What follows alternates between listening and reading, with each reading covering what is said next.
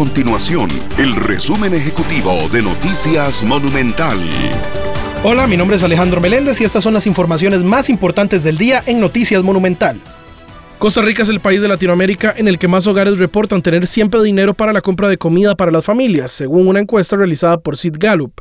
El estudio indicó que se trata de un 64% de la población, seguido por un 59% en Argentina, 53% en El Salvador y 52% en México. En los últimos lugares se ubican Honduras y Venezuela con 36 y 32% respectivamente.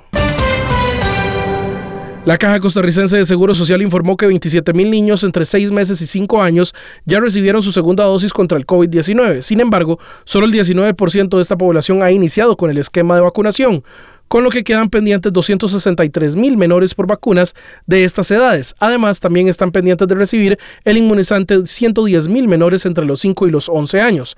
En total, se han aplicado un total de 12.5 millones de vacunas a nivel nacional y durante la última semana se registraron 61 dosis inyectadas. Estas y otras informaciones usted las puede encontrar en nuestro sitio web www.monumental.co.cr. Nuestro compromiso es mantener a Costa Rica informada.